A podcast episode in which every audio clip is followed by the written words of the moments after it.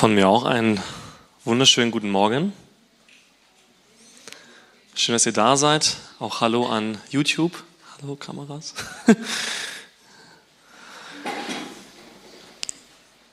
Jesus unser. Wir sprechen über Jesus. Gehört sich auch so ein bisschen als christliche Kirche. Wir schauen uns zurzeit an, wie wird Jesus in der Bibel dargestellt? Welche Rollen werden ihm zuteil? Und welche Aspekte gehören auch zu Jesus, die wir vielleicht auf den ersten Blick nicht so erkennen? Und in dieser Predigtreihe Jesus unser predige ich heute über Jesus, unser Messias. Jesus, unser Messias. Und ähm, zu Beginn dieser Predigt würde ich gerne ein bisschen Theologie mit euch betreiben. Ich hoffe, das ist okay für euch. Wenn ihr die Bibel lest, werdet ihr auf zwei Begriffe stoßen, die in unserem Sprachgebrauch nicht sofort ersichtlich sind. Diese beiden Begriffe sind Messias und Christus. Diese beiden Begriffe werden besonders Jesus zugeschrieben. Spätestens im Neuen Testament wird klar, dass diese beiden Begriffe auf Jesus gemünzt werden. Messias und Christus. Messias ist hierbei der hebräische Begriff aus dem Wort ähm, Mashiach. Und Christus ist hierbei der griechische Begriff. Die Bibel ist ja hauptsächlich in Hebräisch und Altgriechisch geschrieben worden. Ähm, und Christus kommt aus dem altgriechischen Christos. Und beide Begriffe haben dieselbe identische Bedeutung. Und die Bedeutung ist nicht etwas, was wir irgendwie leichtfertig manchmal so sagen, ja, irgendwie der Retter oder der Erlöser. Das sind gar nicht die Bedeutung von diesen Begriffen, sondern die Begriffsbedeutung an sich ist der Gesalbte. Also beide Begriffe bedeuten das Gleiche. Und es das heißt so viel wie der Gesalbte.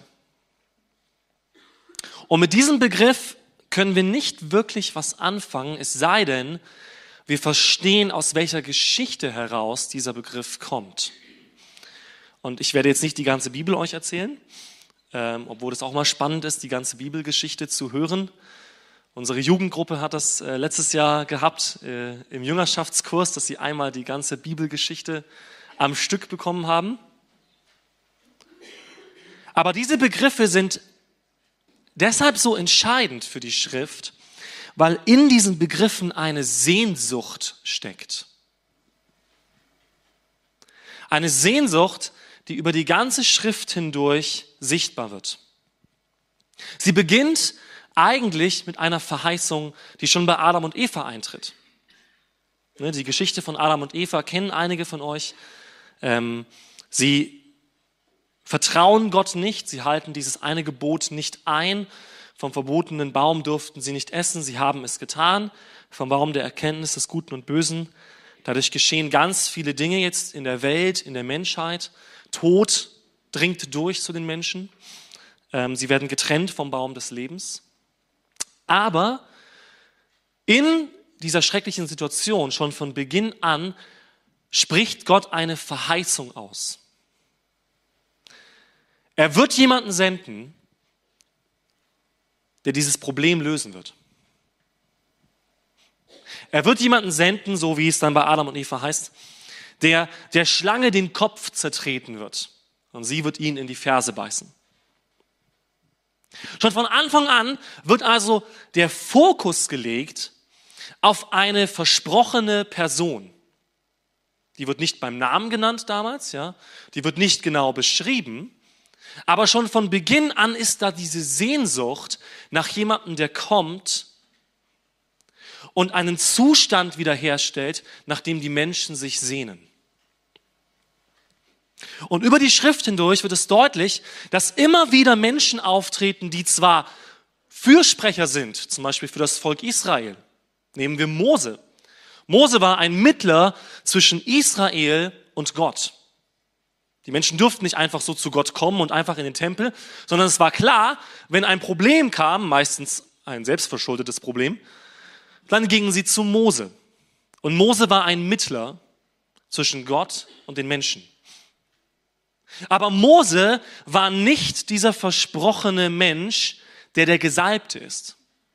Es gab viele gesalbte Menschen schon im Alten Testament, das heißt, Menschen, die eine besondere Salbung bekommen haben durch den Geist Gottes. Das war nicht etwas, was man irgendwie sich erarbeiten konnte, sondern es war etwas, was von Gott ausging. Aber in all diesen Gestalten, die schon im Alten Testament auftraten, wird immer wieder die Sehnsucht ausgedrückt nach einem Gesalbten, der noch kommen wird. Die Bibel beschreibt, dass jemand kommen wird, der Frieden schaffen wird. Gerade in den großen Prophetenbüchern wird das deutlich. In Jesaja, Jeremia, Hesekiel. Jemand, der kommt, der Frieden bringen wird. Das Alte Testament spricht davon, dass jemand kommt, der herrschen wird. Jeremia 33 zum Beispiel spricht davon. Sie erwarten einen Herrscher, sie erwarten jemanden, der auch eine staatliche Ordnung wiederherstellt. Denn im Alten Testament, besonders beim Volk Israel, ist eine strikte Verbindung zwischen ihrem Glauben und ihrem Volk, also ihrem Staat. Die Bibel spricht von jemandem, der gesalbt ist, um Sicherheit zu bringen für die Menschen. Der etwas auch den Menschen wieder geben wird, was sie verloren haben. Und es braucht jemanden, der eben diese Salbung, das heißt diese Autorität besitzt, das zu tun. Salbung im Alten Testament wird oft mit Öl durchgeführt. Ja, wir sehen das an verschiedensten Stellen, dass jemand mit Öl gesalbt wird. Und das hat verschiedene Symbolbedeutungen. Ich gehe jetzt nicht auf alle theologischen Sachen hier ein. Aber zwei ganz wesentliche Dinge, die immer wieder zum Ausdruck kommen, sind, Salbung hat immer etwas mit einer Erfüllung mit dem Geist Gottes zu tun. Jedenfalls sehr, sehr oft. Das Öl ist eine Symbolik auch für den Heiligen Geist in der biblischen Symbolik. Und es hat etwas mit Autorität zu tun. Könige werden gesalbt, Herrscher, Leiter werden gesalbt und eingesetzt.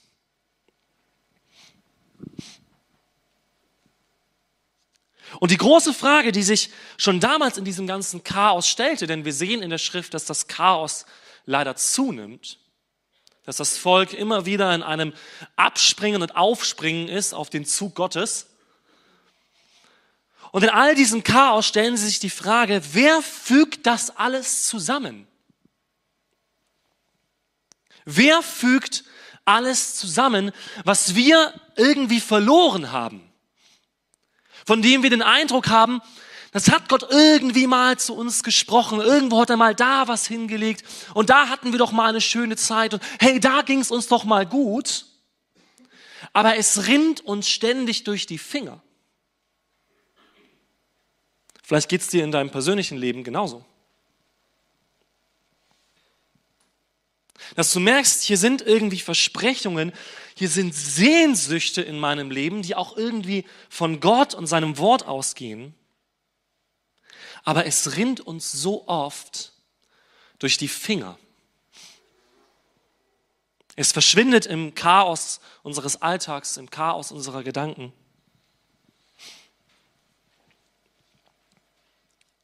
Und wir haben eine Epoche im, in der Bibel, die uns in unserer Bibel nicht so überliefert ist, nämlich die Epoche zwischen Malachi und dem Neuen Testament, in der das Chaos noch viel mehr zunimmt. Wir lesen historisch gesehen im Alten Testament, dass irgendwann eine Verschleppung kommt, das Volk wird verschleppt, der Nordteil ähm, wird erobert, kommt nie wieder zurück, der Südteil wird später erobert von den Babyloniern Sie werden verschleppt und bekommen von Gott ein Versprechen, wieder zurückzukehren und ihr Land wieder zu erhalten. Das tun sie auch. Sie kehren zurück, sie bauen wieder alles auf, was zerstört wurde. Aber leider bleiben sie selbst dann nicht an Gott dran. Und wir sehen dann in der Geschichtsschreibung, dass Israel zu einem Spielball wird zwischen verschiedenen Mächten. Ja, da kommen dann die Meder und Perser und dann kommen die Griechen, Alexander der Große und dann teilt sich das griechische Reich in Seleukiden und Ptolemäer und Israel ist immer ein Spielball in dem Ganzen. Und irgendwann kommen die Römer. Und zu diesem Zeitpunkt ist schon so eine geistliche Verwirrung da im Volk, aber gleichzeitig so eine Sehnsucht, dass sie sich fragen, wir brauchen jetzt endlich mal jemanden, der uns hier befreit. Wir wollen nicht länger unter irgendwelchen Mächten sein, zum Beispiel die Römer. Wir brauchen jetzt jemanden, der aufsteht und uns befreit von diesen Leuten.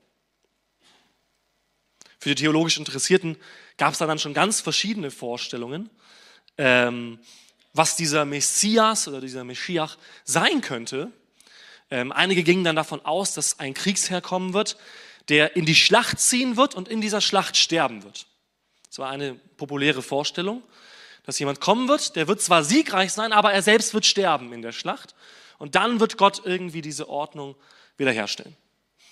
Also sie warteten irgendwie auf einen Kriegsherrn, auf jemanden, der sie endlich mal auch militärisch befreit.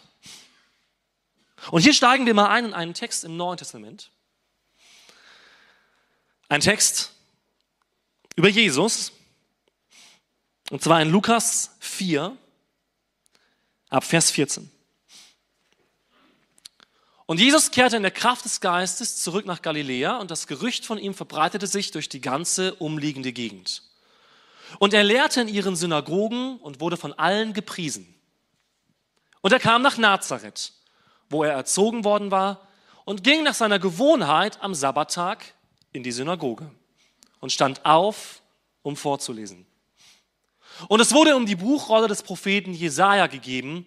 Und als er die Buchrolle aufgerollt hatte, fand er die Stelle.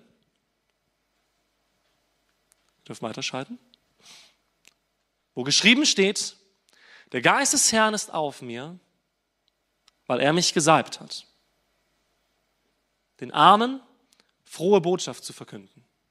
Er hat mich gesandt, zu heilen, die zerbrochenen Herzen sind, Gefangenen Befreiung zu verkünden und den Blinden, dass sie wieder sehend werden, Zerschlagene in Freiheit zu setzen, um zu verkündigen das angenehme Jahr des Herrn. Und er rollte die Buchrolle zusammen und gab sie dem Diener wieder und setzte sich und alle Augen in der Synagoge waren auf ihn gerichtet.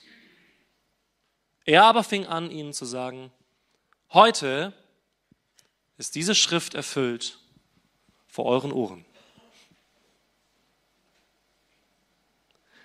Vielleicht könnt ihr aus dem, was ich bisher gesagt habe, schon ein bisschen die Gewichtung dieser Stelle erkennen. Da ist eine Erwartungshaltung, nicht nur eine gespannte, neugierige Erwartungshaltung, sondern eine Erwartungshaltung in Not. Wann kommt denn endlich unser Retter? Wann kommt denn dieser Gesalbte? Und dann kommt da dieser Typ, dieser Wanderprediger, über den auch Gerüchte herrschten, ne, so familiäre Umstände war so ein bisschen schwierig. Und er liest diese Rolle und er sagt, da geht es jemanden, der ist gesalbt. Damit fängt er an, ne? Der Geist des Herrn ist auf mir, weil er mich gesalbt hat. Und dann spricht er davon, was dieser Gesalbte tun wird. Und er schließt die Rolle.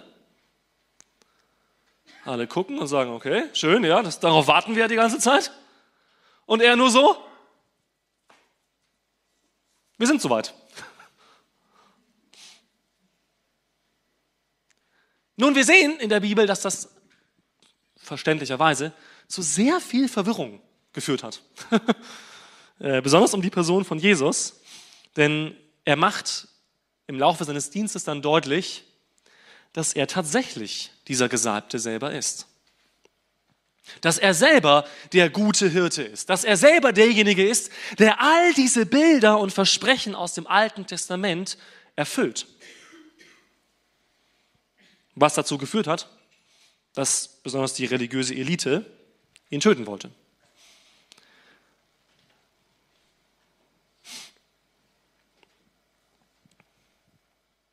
Jesus ist der Gesalbte, den die Welt braucht.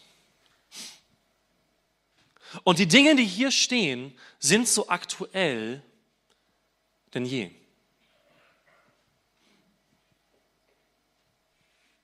Diese Botschaft von Freiheit, diese Botschaft einer inneren Heilung, diese Botschaft von einem übernatürlichen Eingreifen Gottes und die Botschaft von Freiheit ist eine Botschaft, die die Welt noch heute braucht.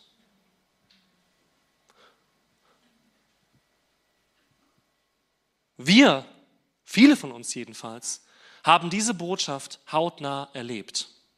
Und wir haben erlebt, dass das bei uns eingetreten ist, in verschiedensten Formen. Aber Leute, die Welt braucht diese Botschaft. Die Welt braucht die Botschaft, dass es tatsächlich jemanden gibt, selbst wenn sie nicht mehr darauf warten, dass es diese Botschaft gibt, dass jemand kommt und er ist schon gekommen und er wird wiederkommen, der diese Dinge erfüllt, der einen Frieden bringt in die Seele des Menschen, der die zerbrochenen Herzen heilt, die Gefangenen befreit und die Blinden sehend macht. Glauben wir noch an so einen Gott? Sehr gut, ein paar glauben noch, sehr gut. Wenn wir nicht an diesen Retter glauben, wenn wir nicht glauben, dass Jesus tatsächlich diese Rolle einnimmt, nicht nur für mich persönlich, sondern für diese Welt, für diese ganze Weltgeschichte, dann haben wir keine Botschaft, die kraftvoll genug ist, um etwas zu bewegen. Denn Retter und tolle Persönlichkeiten stehen viele in der Welt auf. Menschen, die unglaublich viel Geld haben und aufgrund dessen Versprechungen machen. Hey, ich kann eine neue Infrastruktur schaffen. Ich könnte dies, ich könnte jenes. Und obwohl wir gerade in Europa in einem Wohlstandskontinent leben, ist die seelische Not und die innere Not des Menschen größer denn je.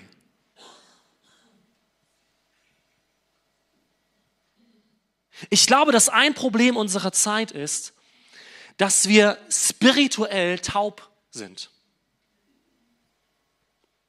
Jesus macht deutlich, dass es schon damals Menschen gab, die spirituell empfänglich waren. Das heißt Menschen, die mit ihren Ohren und mit ihrem Herzen hören konnten.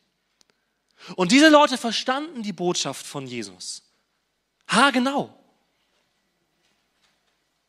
Aber es gab Menschen, die hörten mit ihren Ohren, aber sie hörten nicht mit ihrem Herzen. Sie verstanden die Botschaft nicht und vielleicht wollten sie die Botschaft auch gar nicht verstehen.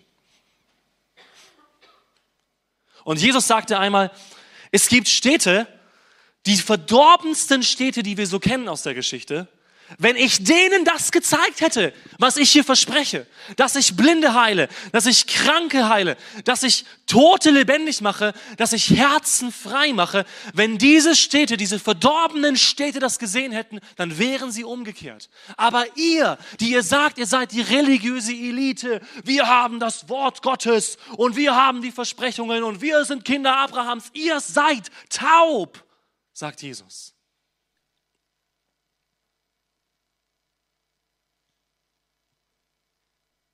Was, wenn wir taub sind? Was, wenn wir taub sind?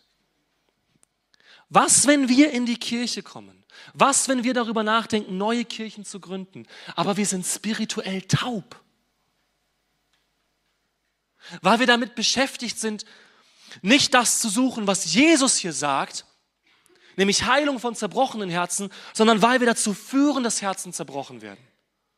Was, wenn wir nicht daran beteiligt sind, Gefangenen Befreiung zu verkünden, sondern was, wenn wir daran beteiligt sind, Angst und Zwänge zu streuen? Und ihr Lieben, es gibt genügend Christen, die das tun. Und ich möchte dir sagen, das ist nicht der Weg Jesus. Jesus sagt, ihr werdet die Wahrheit erkennen und die Wahrheit wird euch frei machen. Du kannst mit Jesus gehen oder gegen Jesus gehen. Das macht er deutlich. Wenn nicht für mich ist, ist gegen mich. Und wenn nicht gegen mich ist, ist für mich. Was ich jetzt, wenn ich das rein mathematisch mal zusammenführe, sagen würde, da gibt es nur zwei Mengen von Menschen. Es gibt keine Grauzonen. Ja? Es gibt kein Zwischendrin, kein ich hüpf mal hin und her. Sondern Jesus sagt entweder du gehörst zu mir und du gehst mit mir und du gehst diesen Weg oder du gehst den anderen Weg. Hey, ich wünsche mir eine Kirche, die Jesus repräsentiert. Und die nicht darin Jesus repräsentiert, dass wir möglichst viel darauf pochen, dass ja die Welt so verdorben ist und alle sündigen und wir sind die reine, feine Gemeinde. Sondern dass wir einen lebendigen Jesus verkündigen. Zu verkündigen das angenehme Ja des Herrn. Dass wir verkündigen, dass jetzt eine Zeit der Gnade ist. Das ist die Zeit der Gnade, Leute. Jetzt, zu diesem Augenblick, kann jeder Mensch zu Jesus kommen. Jeder Mensch kann zu Jesus kommen. Jeder Mensch ist eingeladen, aus jeder Kultur, aus jeder Sprache, aus jedem Hintergrund, egal was er getan und verbockt hat, zum Kreuz zu kommen und zu sagen, ich will Teil sein von diesem Jesus. Aber warum sollten sie zu einem Kreuz kommen, an dem der eigene Schuldbrief als Anklage hängt und vor Augen geführt wird? Warum sollten sie zu einem Kreuz kommen, an dem ihnen erst mal fünf Stunden gesagt wird, was sie falsch machen, bevor sie dann gefragt werden, ob sie sich demütigen wollen? Warum sollten sie zu einem Kreuz kommen, an dem Menschen stehen, die offensichtlich teilweise Gott selber gar nicht kennen? Und ich sage nicht, dass ihr das seid oder wir das sind. Ich sage nur, wenn wir behaupten, dass wir spirituell empfänglich sind, wenn wir glauben, dass wir tatsächlich auf dem Weg von Jesus sind, dann wird sich das zeigen. Wenn du glaubst, dass du auf dem Weg von Jesus bist, dann wird sich das zeigen. An den Früchten erkennt man den Baum. Ich bin ziemlich direkt zu euch, sorry. Ich bin auch direkt zu mir. Aber Jesus sagt, ein guter Baum bringt gute Frucht. Und ein schlechter Baum bringt schlechte Frucht und er wird abgehauen und ins Feuer geworfen. Das ist echt eine krasse Botschaft. Von jemandem, der von sich selbst sagt, ich bin der Gesalbte. Jesus wusste, wovon er redet, denn in Jesus war keine Schuld.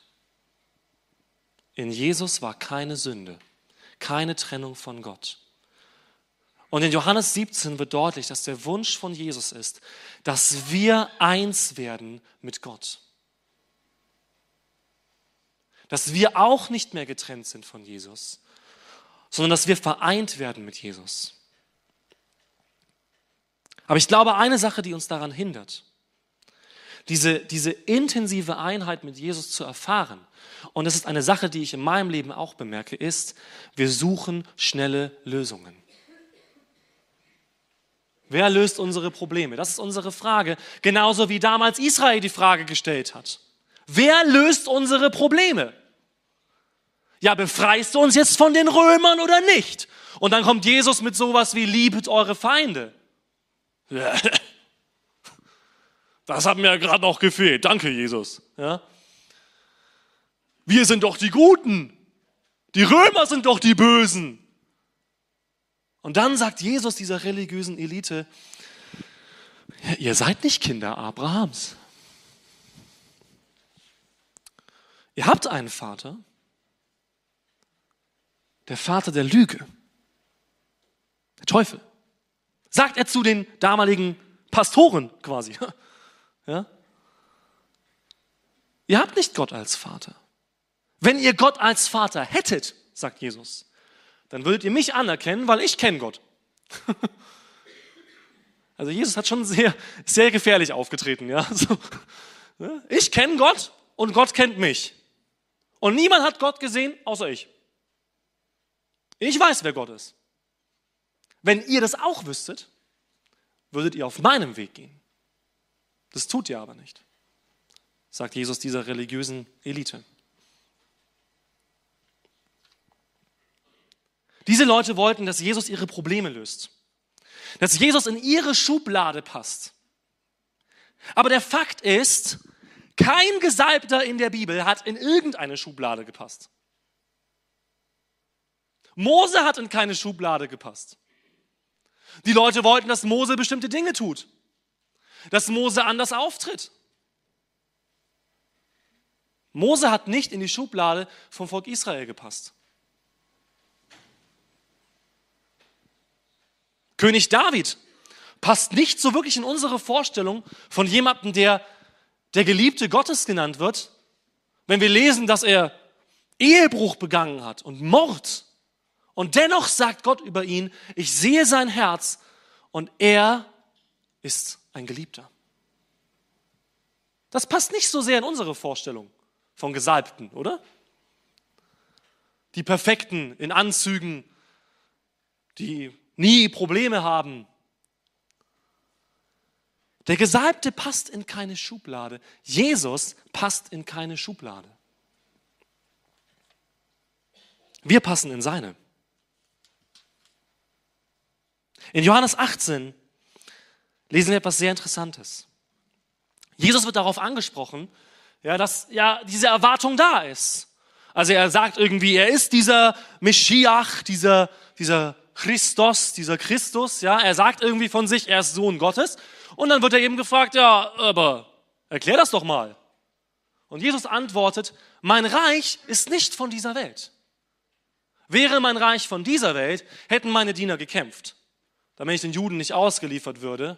Nun aber ist mein Reich nicht von hier. Ihr Lieben, wir haben zurzeit in den letzten Jahren massivste politische Diskussionen, Verwirrungen und Probleme weltweit. Wir haben wirtschaftliche Probleme. Wir haben zwischenmenschliche, gesellschaftliche Probleme im Disput über, wie gehen wir als Gesellschaft mit Pandemien etc. um. Ja. Und wir könnten, wir könnten das Schwert in die Hand nehmen, wir könnten menschliche Mittel benutzen, um irgendetwas durchzukämpfen. Und ja, Jesus hatte sicher genügend Nachfolger, dass die an seiner Verhaftung richtig für Rambazamba hätten sorgen können. Die hätten richtig Chaos stiften können. Die hätten kommen können und sagen, jetzt geht's los. Wenn ihr unseren Messias gefangen nehmt, jetzt vertreiben wir euch Römer. Und sie hätten losziehen können und hätten für ein Blutbad gesorgt. Einer der Jünger von Jesus hat es auch versucht. Ja, tja, hat dann einem das Ohr abgeschlagen. Und Jesus sagt, nein, das ist nicht mein Weg. Ich bin nicht dieser Messias. Ich bin nicht dieser Gesalbte. Ich bin der Gesalbte, der euer Herz, euren Geist befreit. Jesus sagt, ich lasse mich nicht instrumentalisieren, was sie dauernd versucht haben. Ja? Sie stellen dann so Fangfragen, sollen wir noch Steuern zahlen? Und Jesus so, ja, bringt mir mal eine Münze. Und was seht ihr da? Ja, der Kaiser. Ja, dann gebt doch dem Kaiser, was ihm gehört. Jesus hat überhaupt nicht das erfüllt, was die Leute von ihm gefordert hatten. Jesus erfüllt menschengemachte Erwartungen nicht. Die Salbung geht nicht vom Menschen aus, sondern von Gott. Jesus brauchte keinen einzigen Menschen, sagt er, der seine Ehre bestätigt. Jesus sagte, ich kenne meine Ehre, meine Ehre ist vom Vater. Ich ehre mich nicht mal selbst, sagt Jesus. Ich habe eine Ehre und die kommt von meinem Vater, weil er ehrt mich und ich ehre ihn. Das ist sein Verständnis vom Gesalbten. Nicht, er steht hin und sagt, ich, ich, ich, ich, ich, sondern er sagt, ich muss meine Ehre gar nicht suchen. Ich weiß, wer ich bin. Ich weiß, wer ich bin und ich weiß, wer mein Vater ist. Mehr brauche ich nicht, um klar hinzustehen und zu sagen, das ist mein Auftrag, das ist mein Wort, das ist mein Wirken.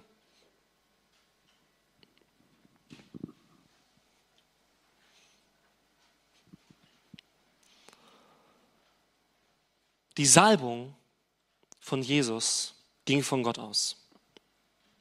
Und vielleicht stellst du dir jetzt ein bisschen in der Predigt die Frage, was bringt mir jetzt all das Wissen über Jesus? Ist ja schön, dass Jesus so toll ist und der Gesalbte und nun, die Wende kommt im Neuen Testament. Lesen wir mal Kolosser 1, 25 und 27. Paulus sagt, deren Diener bin ich geworden, gemäß der Haushalterschaft. Also er redet von Menschen, denen er das Evangelium verkündigt. Die mir von Gott für euch gegeben ist, dass ich das Wort Gottes voll ausrichten soll. Das Geheimnis, das verborgen war. Seitdem es Weltzeiten und Geschlechter gibt, das jetzt aber seinen Heiligen offenbar gemacht worden ist. Ihnen wollte Gott bekannt machen, was der Reichtum der Herrlichkeit dieses Geheimnisses unter den Heiden ist, nämlich Christus in euch, die Hoffnung der Herrlichkeit. Das ist ein Game Changer. Es ist doch interessant, dass er hier diesen Begriff Christus gebraucht. Der Gesalbte, um es mal auf Deutsch zu übersetzen, der Gesalbte in euch. Das ist die Hoffnung der Herrlichkeit. Christus in euch, die Hoffnung der Herrlichkeit. Das ist ein bisschen kompliziert jetzt vielleicht. Ich möchte erklären, was das bedeutet. Jesus sagt, er ist der Gesalbte, ihm ist alle Macht gegeben. Und dann sieht er seine Jünger an und sagt, empfangt von mir den Geist Gottes. Und er bläst sie so an. Plötzlich bekommen die Jünger, die Nachfolger von Jesus, eine Salbung, die ganz anderer Natur ist. Eine Salbung, auf die auch das Alte Testament schon wartet, nämlich in Joel.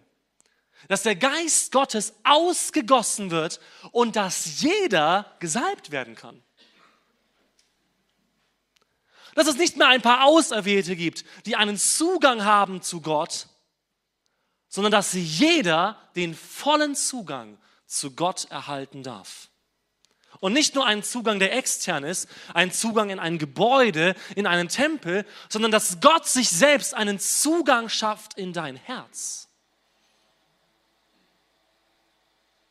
Dass Gott selbst kommt und sagt, ich möchte Wohnung nehmen in dir.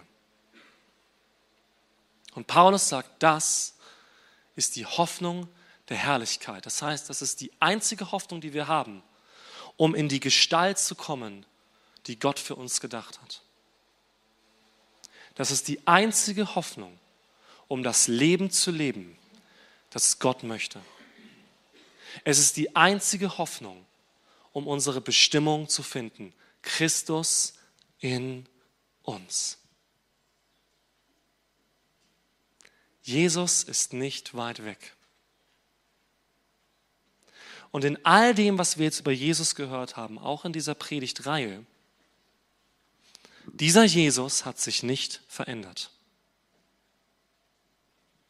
Und dieser Jesus lebt. Davon bin ich zutiefst überzeugt.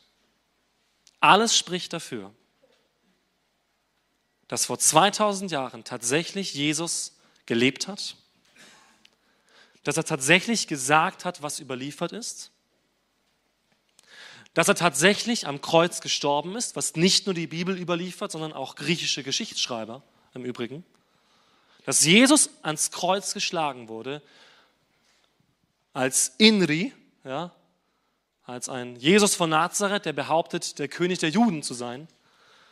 Und dass dieser Jesus von den Toten auferstanden ist. Ich glaube, dass alles dafür spricht.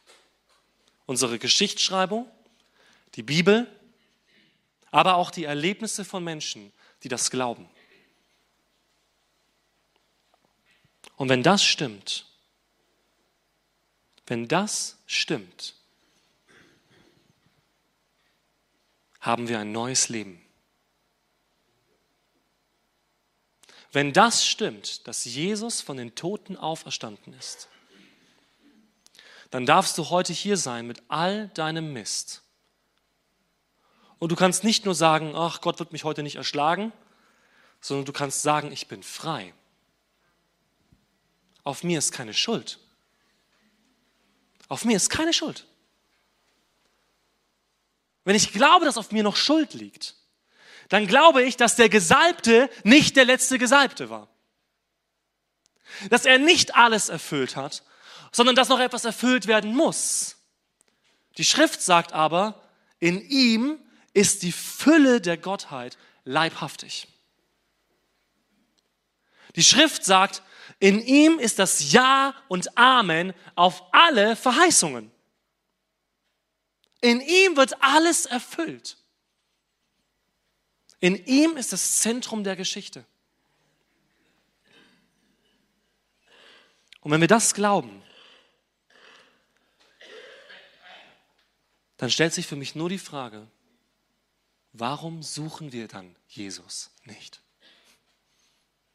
Wenn er doch schon da ist. Warum suchen wir dann nicht diesen Jesus? Der nicht nur irgendwo ist, wo ich dann noch einen Termin irgendwie freischaufeln muss und in die Kirche fahren muss, sondern der sagt, ich bin bei dir, ich wohne bei dir und ich bringe jede göttliche Salbung mit. Lest Epheser 1 alle himmlischen Verheißungen in Jesus für uns gegeben. Wenn er schon da ist, wenn er gekommen ist zu uns und die Schrift sagt, das ist unsere einzige Hoffnung, warum suchen wir ihn nicht? Habt ihr euch das schon mal gefragt?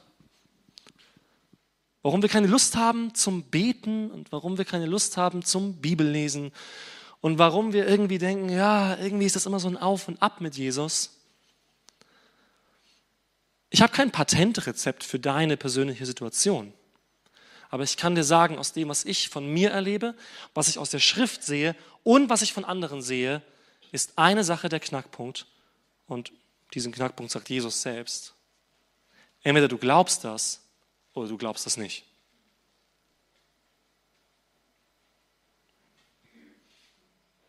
Entweder du bist zutiefst davon überzeugt dass ein Mensch, der Jesus nicht hat, keine Hoffnung hat. Oder du sagst, naja, vielleicht. Muss man ja relativieren. Entweder du glaubst, dass Gott dein Leben kennt, dein Herz kennt und alles hat, was du brauchst. Oder du sagst, naja, alles? Vielleicht ein bisschen was. Vielleicht befriedigt Gott meine religiösen Bedürfnisse. Und ich kenne diese Gedanken so gut. Ich sage das nicht aus einer Anklage heraus. Weil ich kenne Zeiten, in denen ich herausgefordert bin, in Unzufriedenheit, in schwierigen Gedanken von Neid, in Herausforderungen im Bereich von sexuellen Gedanken und so weiter. Und natürlich kommen da die Fragen. Gott, warum ist da so ein Loch in mir? Warum, warum stürze ich manchmal so ab in diese Tiefen? Aber ich kann nur eine Sache sagen. Ich war oft dumm genug, nicht Jesus zu suchen. Und wenn ich Jesus gesucht habe, hat er mich nicht enttäuscht. Das ist das, was ich dir sagen kann aus meinem Leben. Das ist, was ich dir sagen kann von Jesus, denn er sagt, wer zu mir kommt, den werde ich nicht abweisen. Den werde ich nicht verstoßen. Egal mit was du zu Jesus kommst.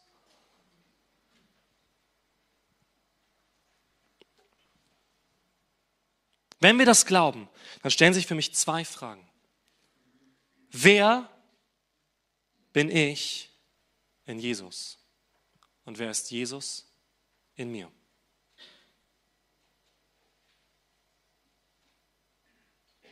Wer bin ich in Jesus? Wenn Jesus jetzt wirklich das alles getan hat, wenn er der Gesalbte ist, wenn in ihm alles vereint wird, nicht nur alle geistlichen Wahrheiten, sondern diese ganze Weltgeschichte auf ihn zentriert ist, dann ist die Frage, wer bin ich dann in diesem großen Ganzen?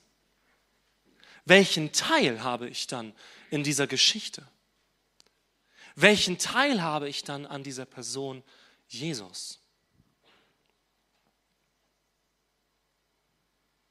Und wenn Jesus sagt, er wohnt in mir, dann ist die Frage, wer ist denn dieser Jesus in mir?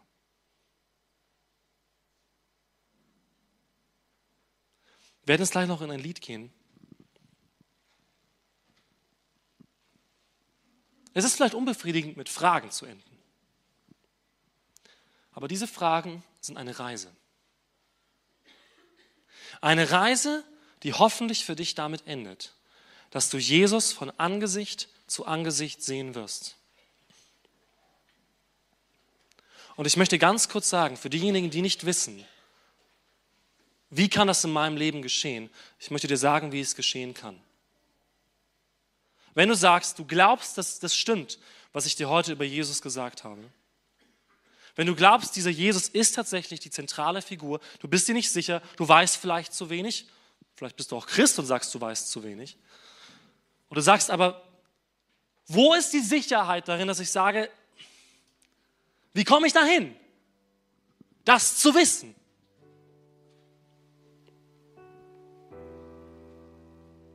Jeder Mensch glaubt etwas. Du musst erstmal erkennen, was du glaubst. Dann wird dein Glaube konfrontiert. Zum Beispiel, wenn ich jetzt gerade zu dir rede. Oder wenn du dieses Buch in die Hand nimmst. Die Bibel nennen wir das. Wenn du dieses Buch in die Hand nimmst und darin liest, fang zum Beispiel an im Johannesevangelium.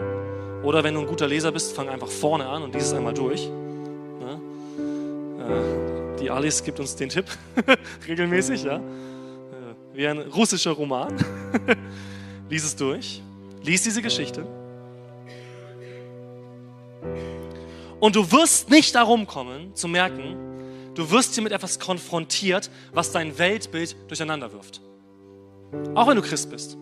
Du wirst dann darauf kommen, dass plötzlich Kranke geheilt werden können, übernatürlich. Die Frage ist, stimmt das oder stimmt das nicht?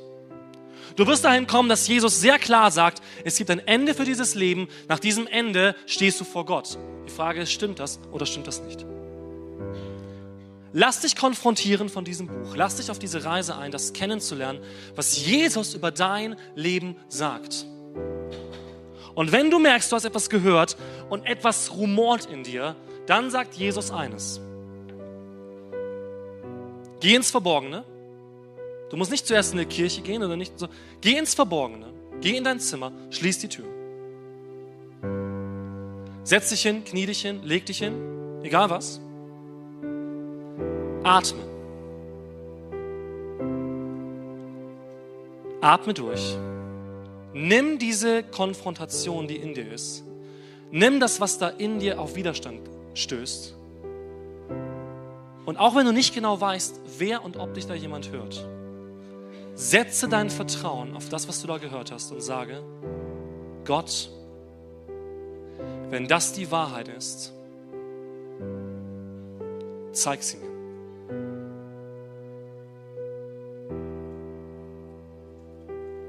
Gott, wenn das die Wahrheit ist, zeig sie mir. Und er wird sie dir zeigen. Und dann wird er dich an dieses Kreuz führen. Nicht zu uns in die Kirche unbedingt, ne, sondern er wird dich an das führen, was die Bibel sagt, nämlich dass Jesus am Kreuz gestorben ist und von den Toten auferstanden ist. Und dass die Bibel sagt, wer das glaubt, der wird gerecht. Und wer das mit seinem Munde bekennt, der wird gerettet. Und ich sage dir eines, wenn du das tust und dein ganzes Sein, dein Verstand, deine Gefühle, deine Vergangenheit, deine Gegenwart, deine Zukunft macht sich eins mit dem, auch wenn wir nicht alles begreifen können, auch wenn wir nicht immer alles spüren können, aber es macht sich eins mit dem und es geht ein Wagnis ein zu sagen, was, wenn es wahr ist und wenn der ganze Mensch in diese Richtung geht und wenn du sagst, ich will, und ich will glauben, dann wirst du ein neuer Mensch. Und dann wird Gott selbst, so wie Jesus das verspricht, in dein Leben kommen. Und du wirst gesalbt. Und du wirst auch, so wie Jesus es ist, zum Gesalbten. Ist hier jemand, der das möchte? Ist hier jemand, der diesen Schritt heute gehen möchte? Zu sagen, ich, ich möchte Teil von diesem Jesus sein.